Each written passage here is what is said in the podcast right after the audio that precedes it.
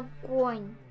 Крошка Эля плакала так сильно и долго, что ей не хватало воздуха. Она замерла, бессмысленно. Никто не слышит. Ее родители погибли. Скоро погибнет и она. Огонь пылал уже на кухне. Вот-вот он доберется до ее спальни. И стой, кто-то воет. Охотничьи собаки? Нет, слишком громко. В комнату вбежал волк, серый с черными и коричневыми пятнами. Глаза черные, уши огромные, длинный хвост, лапы желтоватые. Волк подбежал к детской кроватке, схватил Элю за одежду и помчался прочь из дома. Прямо за ними рухнула потолочная балка. Когда дом остался позади, Эля услышала странный и громкий хлопок. Выстрел, волк замедлился. Они уже были в лесу. Крошка видела, как прячутся от них зайцы и белки по норам и дуплам.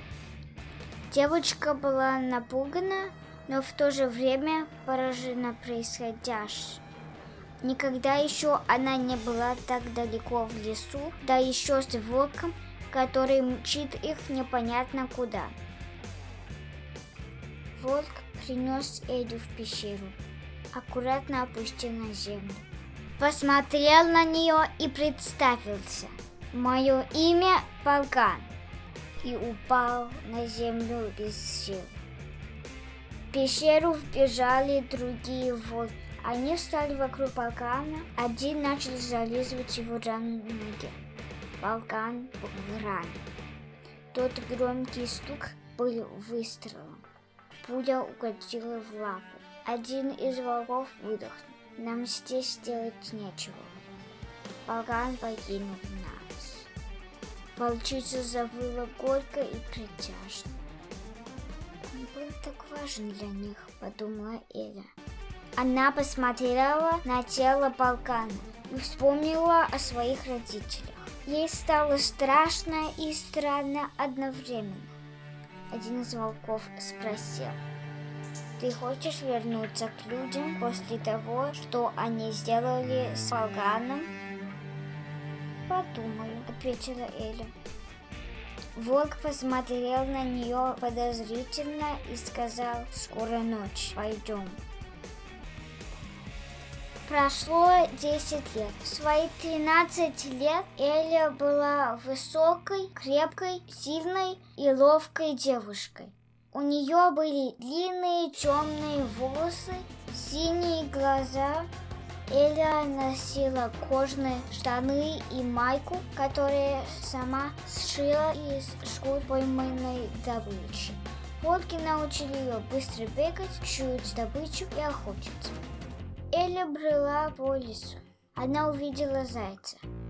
Хорошая добыча для стаи. Она ловко подскочила к зайцу и впилась зубами в горло.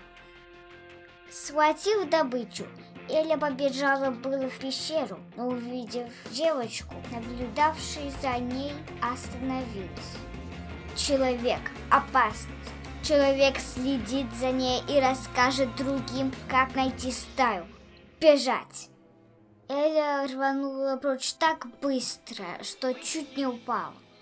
Оказавшись в пещере, она закричала стай. «Там человек!» Волки в этот момент ели. Некоторые уронили пищу. «Где?» – спросил вожак стаи Макс. Эля рассказала. Вожак побежал в это место с другими волками. Эля обратилась к одной из волчиц. «Почему люди приходят сюда?» «Они ищут золото», — ответила волчица. «Золото?» Эля наклонила голову. «Это такой желтый драгоценный металл. Почему они ищут его?» Они хотят стать богатыми. Что значит богатыми? Иметь много красивых вещей и возможность покупать еще больше. Теперь понимаю. Поешь, ты же принесла добычу. Спасибо, что рассказал. Эля подвинулась к своему зайцу. Так вот зачем девочка поглядывала за мной. Когда Макс вернулся с волками, он сказал, что они не нашли девочку. Ну, наверное, ушла к своей стае, подумала Эля. Ей не хотелось об этом думать. Поэтому она подумала, какие красивые вещи люди хотят. Красивая вещь – это добыча, жирная свинья или курица. Но зачем золото, если свинью можно просто убить и съесть? Теплая шкура – тоже красивая вещь. Деревья, по которым я люблю лазить, красивые. Большая теплая пещера – красивая. Эля сидела перед входом в пещеру и водила пальцем по земле. «Что ты делаешь?» – призвала Элю волчица, вышедшая из пещеры. «Думаю, какие красивые вещи люди могут захотеть. Ну вот, жирная свинья, ее можно убить и съесть. Из шкуры сделать теплую накидку. Они не такие вещи считают красивыми. Какие?